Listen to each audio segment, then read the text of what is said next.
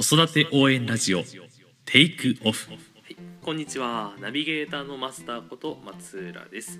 西荻フレンドリースクールがお送りする子育て応援ラジオテイクオフ。この番組では幼児小学生の子育て教育を中心に子供が生まれてから成人するまでの教育子供との関わりについてを広く深く掘り下げていくことを目的として制作しております第17回目のテーマは遊びに夢中な子どもの気持ちの切り替え方ですね。はいということで、えー今回もいつものしんすけ先生にお話を伺っていきたいと思います。ははいよろしくお願いします。はい、ということでまああのーこれまでお話しした内容と結構重複する部分ではあると思うんですけど、うん。まあ、最近短めのエピソードが多いということでこれは何なぜかというとそのより細かい個々のエピソード、うん。あの内容についてちょっと聞いていきたいかなと思ってで今回は、えっと、遊びに夢中な子で、まあどの子もそうだと思うんですけど、まあ。例えばミニカーで遊び始めたらやっぱりねご飯の時間が来てもなかなか一人じゃやめられないよみたいな。うん、まあそういうねこともね。うんで確かに。僕の記憶だと大抵そういう時って大人にすごい怒られちゃってね泣きながらご飯に向かうとかそういうことになってたような気もするんですよね。うん。そうだね。確かにそういうのは多いかもしれない、そうそうそう。こっちはねもっと遊びたかったのにっていうのもあるけど自分の中ではその罪悪感も持ちながらうん。なんだかモヤモヤしたまま次のステップに進むみたいなそうね。あるかなと思って。でシンセさんだったらそういうとこはどういうふうに対処してるかなと。まあやっぱりこの件に関しても子供個人個人ってみんなうん。違うから一概にこれ一個っていうわけじゃないんだけどまあじゃあ僕はどうしてるかっつうと、いろんな方法を試す。うん。だから、えーっとまあ、いろんな方法を提示することはできる。だけどそれが例えば今この聞いてるリスナーのはいはい。方が実践して100%うまくいくという保証は僕には一切ないんだけど、まあでもいくつかやり方としては、うん。あのそうだね。まあ例えばいつも一緒に遊んであげたりとかその子と一緒に遊んであ、遊んでる機会が多い人、まあ、僕なんかまさしくそのタイプなんだけど、あの遊びってなると僕も遊ぶの好きなんだ。ので、幼児たちと一緒にバカみたいにやって遊ぶ、で片付けの時間が来たりとか次やらなきゃいけないことができた時とか、まあ、そういう時にはこうやっぱりね こっちは大人だから切り替えてじゃあ次行かなきゃってなるんだけど、まあ、なかなか切り替えられない子もいるから、まあ、そういう時にはもうもうはっきりと子供にもあのすごい遊び楽しかったよねってものすごい楽しかった。俺もあなたとこういう遊びをうん。してこんなことをやって楽しかったよね。だけどさ次やんなきゃいけないことがあるんだよって。うんだからもう僕はそっちをやらなきゃいけないんだけどあなたもそれやんなきゃいけないよねって。うんねあなたはすごく楽しかったけど今僕は楽しめないって。ねやんなきゃいけないことやんなきゃいけないからって。うん。後でやんないって。っていうふうにもうちゃんと説明する、うん、あなた一人で遊ぶのもいいけど俺は一緒に遊びたいなって。また後でって、なるほどね。あのーうん。今急に思ったのは、うんあの一般的なその親のその親御さんのその声かけの仕方って、あなたの問題として声かけするけどその私たちの問題としてそうそう言ってそう共る感なんだよ。いいなと思って、うん。そう。あのー僕も楽しかった。あなたも楽しかったよね。だけど今はもうた楽しめないんだよって。うん。僕が楽しめないって。ね。だってやらなきゃいけないことは僕もやんなきゃいけないしあなたもやんなきゃいけない。例えばお出かけだったらね用事があってお出かけをしなきゃいけないしこの用事はあなたの用事でもああるでしょって。ねそうなっちゃうと遅刻しちゃうかもしれないしうん。困るよねって。片付けまで一緒に楽しくやろうぜって。うん。そこまでで楽しくやって一回そこで終わりにしてまた後でやろうって覚えといてねって。なるほどね。やっぱり発展的な感じですね。うん、それがねやっぱりねお互いがねあのそんなにいがみ合わずに終われるう。気持ちよくね。ただいすぐにはできないよこれは、うん。だからもう僕がいつも楽しく遊んでてでまた後でこの内容を逆にこっちから言うぐらい。だって食後に遊ぶ時なんてさっきの遊びの続きやろうぜってこっちから言う。ああそれはじゃあもうそういったその前例を作っておくためそうにも前例はなきゃやらないうん子供は、そうだって前にもやったじゃんって言うが言える。うんうんこれがねすごく強くてあの片付けして後でやろうぜってえだってこの前ちゃんとできやったじゃんってうん。言えるから前例があるっていうこの前例を俺はいっぱい作るから。信頼ポイントを貯めていくんですね。そうそう信頼ポイントトは信頼蓄積だから。うんだから初め大変だと思う。うん。うんだけど絶対後で一緒に遊ぶからってうんいうのをすごい言っておくと子供も遊び仲間になるからじゃあ後でまた遊べるからいいやって。こっちも覚えてるし。自分も覚えてるしで。だから忘れたら言ってよって。俺も続きやるからって。だから打ち切られたんじゃなくて中断したみたいなうん。感じなのかな？もう学童だって使ってるし。もうカードゲームで遊んでる時だって後でやろうぜって言って。なるほど。こっちから誘ってやる時もあるし。それはいい手ですね。そうこれはただこれはちゃんとね積み重ねがないと結構厳しいから。うん。そう。まあ嫌がる大人もいるかもしれないけどこっちがちょっと下手に出てる感じもあるからね。うん。まあね。まあでも別に俺は子供に上から目線で言うのは必要ないと思ってるし。同じだってそもそも注意する時に俺は偉くもないし何ともないっていう前置きを言って言う注意する時もあるから、うん。ただ長く生きてる分だけあなたよりも危ないことは知ってるから注意してるんだっていう。ふうにそう。そういうふうな前前置きを子供だってバカじゃないんだから、うん。もう人間同じ人間なんだから言うことぐらい理解できるんでね。そう。やっぱりちゃんと同じ目線にこちらがなってあげるみたいなそうそうそう。こっちがうん歩み寄りが足りないから子供たちは分かろうにも分かれない部分もあるのかもしれないしね。まあね、切り替える方法っていうかまあそういうふうな積み重ねポイントがね必要なんだよね、うんそうなってくるとだんだん例えば一緒に遊んでなくたなかったとしても、それはまた後でやろうぜって言って、うん。今その面白いもの作ってんねっつってそれ後でまたもう一回作れるように写メでも撮っときよっつって。うん。うんなるほどね。そう。うんうんこれも使ったことある。また後で作ってよって。うんなるほどね。作るの忘れちゃって嫌だ嫌だ嫌なら写真撮っとくからっつって、そっか。やっぱり分かりやすい形で先が見えてるとそう。子供は安心して先が不透明は嫌なんだよ。なるほどね。だからほらあの こっちちょっと来て後でって言うと余計に「なんで?」ってなるのと一緒で。ああそうそうか。なんかいろいろ反省しちゃうの喋ってると。そう。うん。そういうのが「ちょっと来て」って言ったら「うんちょっと今洗い物してるからうん。これがあとお皿3枚で終わるの。ちょっと待ってて」とかうんなるほどね、具体的に言ってあげると。そう。もしくはもう「お皿ちょっと10枚まだまだ終わんねえんだよな」って終わって「じゃあ1回だけ行くよ」って言ってうん。1回だけパッと行って「すげえじゃんこんなもん作ってんの?」とかうん「え何どんなことやってんの?」って言って「ごめん洗い物に戻るね」っつってまた。なるほどね。本当やっぱ手間を惜しんでないですね。手間を惜しんでない。うん。手間を惜しむと面倒くさいことになるから。なるほどね。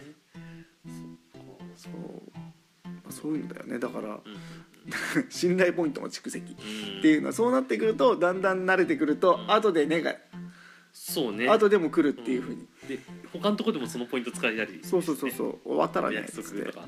そう。我慢とか。そっか。そっかそうね。じゃあゆっくりと蓄積していくんですねそうそう。ポインまああとはあの遊んでる子だったらうん。片付けなくていいからってこれも結構いい。トえだって片付けちゃったら遊びが終わっちゃうから。あなるほどね、うん。後でまた再開できるよっていう。そうそうそうそう僕なんか僕自身親に言われたことがないからうん。それは。なるほどそのまんま置いといて後で続きをやるっていう。うん。そっか片付遊びやめて片付けをしてだと子供にとっては嫌なことが2つ出てきちゃう。そういうこと。遊びの続きをやりたいのにうんうん。子供だから忘れちゃうんだよね遊びの内容。うん覚えておいてこの続きを遊びたいんだったら そのまま置いとけばいい、なるほどねだから俺は片付けを強要はしない。最後寝る前にやっ片付けてねって、なるうん人の邪魔にならないように横にどけといたらっていうぐらい。確かにね、大人以上にそういうのをあの片付けたりその途中なのにやめちゃうのって大きな問題かもしれないね、うん。子供にとっては。ごっこ遊びしてたらそのね片付けたらごっこ終わっちゃうからね。わかりますそれは。ごっこ遊びはもう大好きなので、そう。うん、まだそういうのをねもう切り替えの方法の一つかなっていうね。なるほどね。じゃああのー一緒に遊んでない時はどうしよう。ない時？ない時はまあ幼児とかでしょ、幼児とかだった場合一瞬共感してあげるのが早いかな。一番手っ取り早いの。ね。わーっと遊んでてこん面白そうだね。すすげえもん作ってんじゃん。これどうやって動くの？とか、うん。うんもう何この形？とか言ってめちゃくちゃいいやつじゃんって。でだってそろそろ時間だねっつって、あとどんぐらいで終われそうって。うんやめなさいというよりもあとどんぐらいで終われそうって聞くのがいい、そっかそっか、うん、回答させる向こうにあなたは今どんな状況なのかなみたいな。命令すると反発するから。そっかそっか。これ意外と聞くんだよね。そう。あの向こうに言わせるまあね。どんな子でも明日までとは言わないもんね、うん。うん。まだまだっつったってもう帰んなきゃいけないかったりとかうん。もう出かけなきゃいけないからじゃあ長い針があと5まで行く間に終われそうって言って、うん、無理っつったらまあそう。で困るなって。もうちょい減らしてって。向こうに自発的に言わせるように永遠に持っていくっていう。なるほどねお願いなのね。お願い。というかこうそう。交渉とか交渉。相談とかうん。一緒に決めていくっていう。そういうこと、なるほど。やっぱりそのゴールっていうかなんどこまでっていうその区切りの設定は時間とかの方がいいのかな？それあの例えばその積み木とかだったらあのお城が完成するまでとかうん。絵本だったらあのこのお話があそれはまだ違うか。積み木が完成するまでとかあのこれがもうおできるまでみたいな。うん、それはねじゃあどうするっていうのを使う。その子に言わす。だからねこういうやり方って今俺簡単に言ってそんなどうせできるわけねえよって思ってるけど、うん。積み重ねなの。なるほど。12回ぐらいは1時間以上バトルする必要もあったりするんだけど、うんうん最初は。そう。だからねあのねはっきり言って切り替え一発で100%すぐできるってのはない。うん今のは積み重ねの結果の後にできるやり方。なるほどね。だから今のじゃあどうするのってじゃあどうしたいのってうんうん。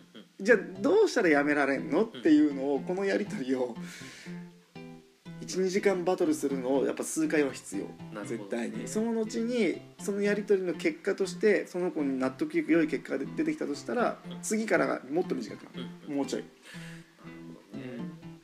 確実にその子供の中でのマインドが変わってきてるってことですよねそういうこと。それは。うん。信じてもらえてきてる。うん。だからうん。だから早くなって。るうん。うん。そっか信頼関係も深まるし子供の中のその理性というかちょっと我慢しようとか、うん。そういう意味ではなんだろう。小さいながらも少し大人になってってるだから交渉だもん。こっちも無理なことはそれは無理だって。うん。うん。それは無理なんだけど。じゃあこういうのはどうとか。うんこここういうのはできるよ。じゃあこういうのだったらどうみたいな。うんなるほどこっちも提案を出したりとか。うんうんうん飼いのように黙っちゃう子が一番大変なんだけどね。そうですよね。うなずくうなずくのでも OK にしてあげないと。ん。喋るのを共有する人もいるからさ「ん。はい」は「はい」ならば「はい」と言えみたいな。うん。うなずくだけだって「あ分かった分かった」でそうね、うん。じゃあ前の回で出てきたようなあのイエス・ノーで答えられる内容でちょっと聞いてあげるそうとか。そうそうそうそれでいい。うん。それでいいと思う本当に。なんで喋りたくないもん喋ろうっていうのはなかなかねうん。酷な話ではあるから。うん。あとどんどんその難易度を下げてあげるとかそうそうそう。でそういうことやっていくともう実体験で最近あったけどだんだんそういうふうになっていくと、うん、でもお返事で聞かないと僕は分からないなっていうとちっちゃい声でもいいから言ってごらんって言って本当に蚊の鳴くような声でも聞こえたら「あ聞こえた聞こえた OK 分かったじゃあいいよ」ってなるほど。こう言ってあげる。そう。結構その喋らない子ってその第一歩を踏めるか踏めないかで全然変わってきますよね、うん、目配せでもいいの。もうなんかね運の反応が1個でもあったら分かったって言ってあげるあなるほどね、わかったわかった通通じたっていうそうそうそう。体験させてあげるっていうことなのかな？そうそうそう。分かってあげなきゃいけないから、なるほどね、うん、こっちをちらっと見ただけでもいいの。うん。あ分かった。いいのね。じゃあそれでって言ってなる嫌だったらそういうことで大体さあの涙流すかうなるかわめくか騒ぐかの家だった場合。なるほどね。OK だったら多分無反応。なるほどね、無言は肯定っていうのはね。なるほどね、そうそういうのやっていくうちにもうだそういうのも結構大変だったもん。半年ぐらいやったかな俺も。そういうので半年で。半年で。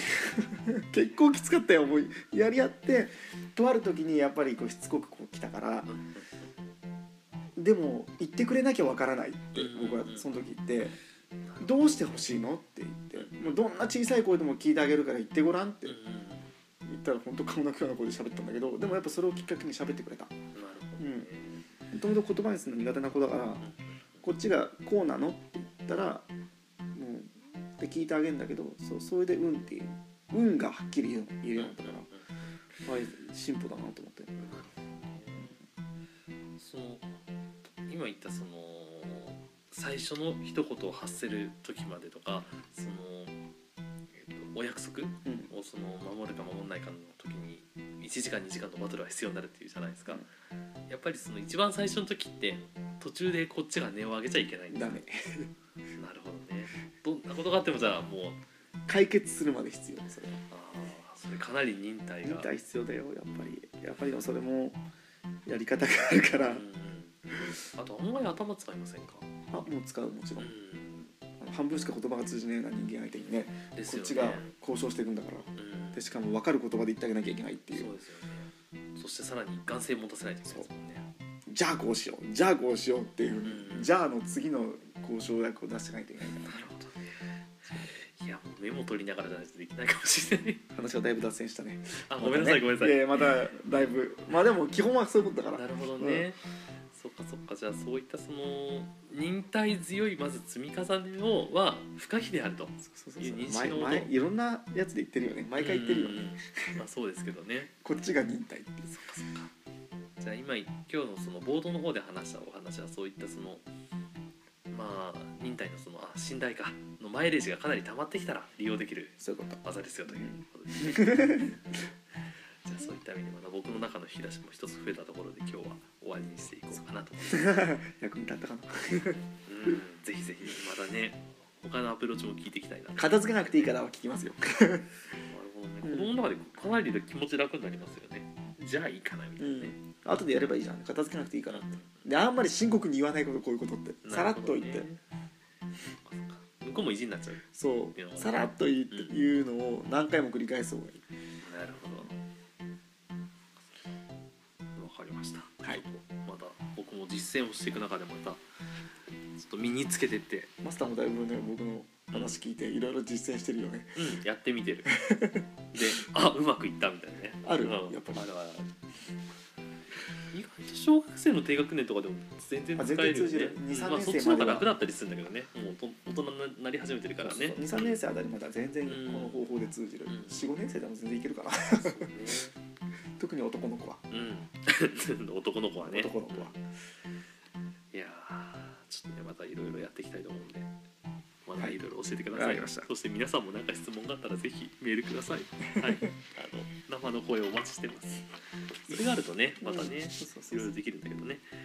ということでいろいろまた話していきたいと思うので、えーお聞きに対するまだはい。やっていきたいと思うのでお願いいたします。どうも。ではどうもありがとうございました、はい、それではお知らせでございます。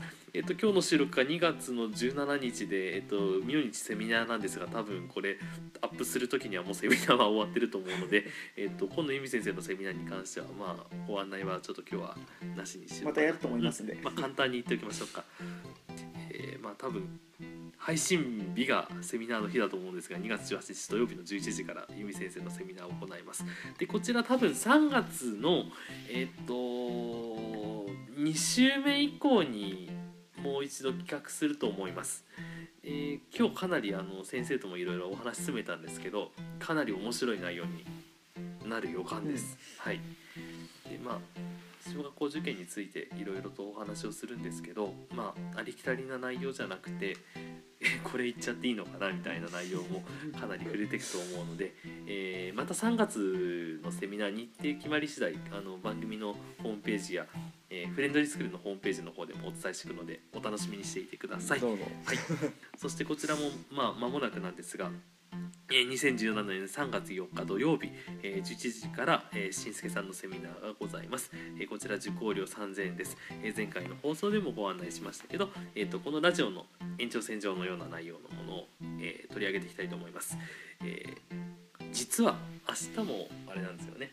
内部生向けにプチセミナーを行おうと思ってるんですけどうんまああのー由美先生のセミナーと違ってあのーかなりざっくばらんにいろいろお話ができるかなと思って由美先生の方はどちらかというとその情報が多いというか、うん。由美先生の内あのその経験からいろいろ受験に関するお話が聞けるっていうすごい楽しい内容ででしんすけさんのセミナーとなんだろうなカウンセリングみたいなイメージもあるのかしら？そうかな、うん、あの例えばそのこういうふうに起こっちゃうんだけどどうしたらいいかなみたいなその質問もしその参加者の中からしていただいて、えっと、じゃあそういう時はあなたはどうしますかみたいな聞き方するのかな？まあ向こうがうん。まあその質問的に聞いてくれれば大体答えられるかなっていう感じなんでまあ僕の方も喋りますけど、うんうんうん、まあ多分各々いろいろとこう 悩みを持ってる方は悩みない方は多分いらないいらっしゃらないと思うんで、まあ僕自身も悩みながらやってる、うん。ね、経験を、ね、皆さんにお伝えできたらっていう形なんで。ですねだからなのでその参加者の皆さんそれぞれのそのなんだろうなクエスチョンに対してみんなで一緒に考えていって答えをその共有していくっていう作業の中でその何かあった時のその対処法うん。の引き出しがそのぐーっと増える内容になるんじゃないかなと思ってすごい楽しみにしてます。なのでぜひこちらもあの参加してみてください。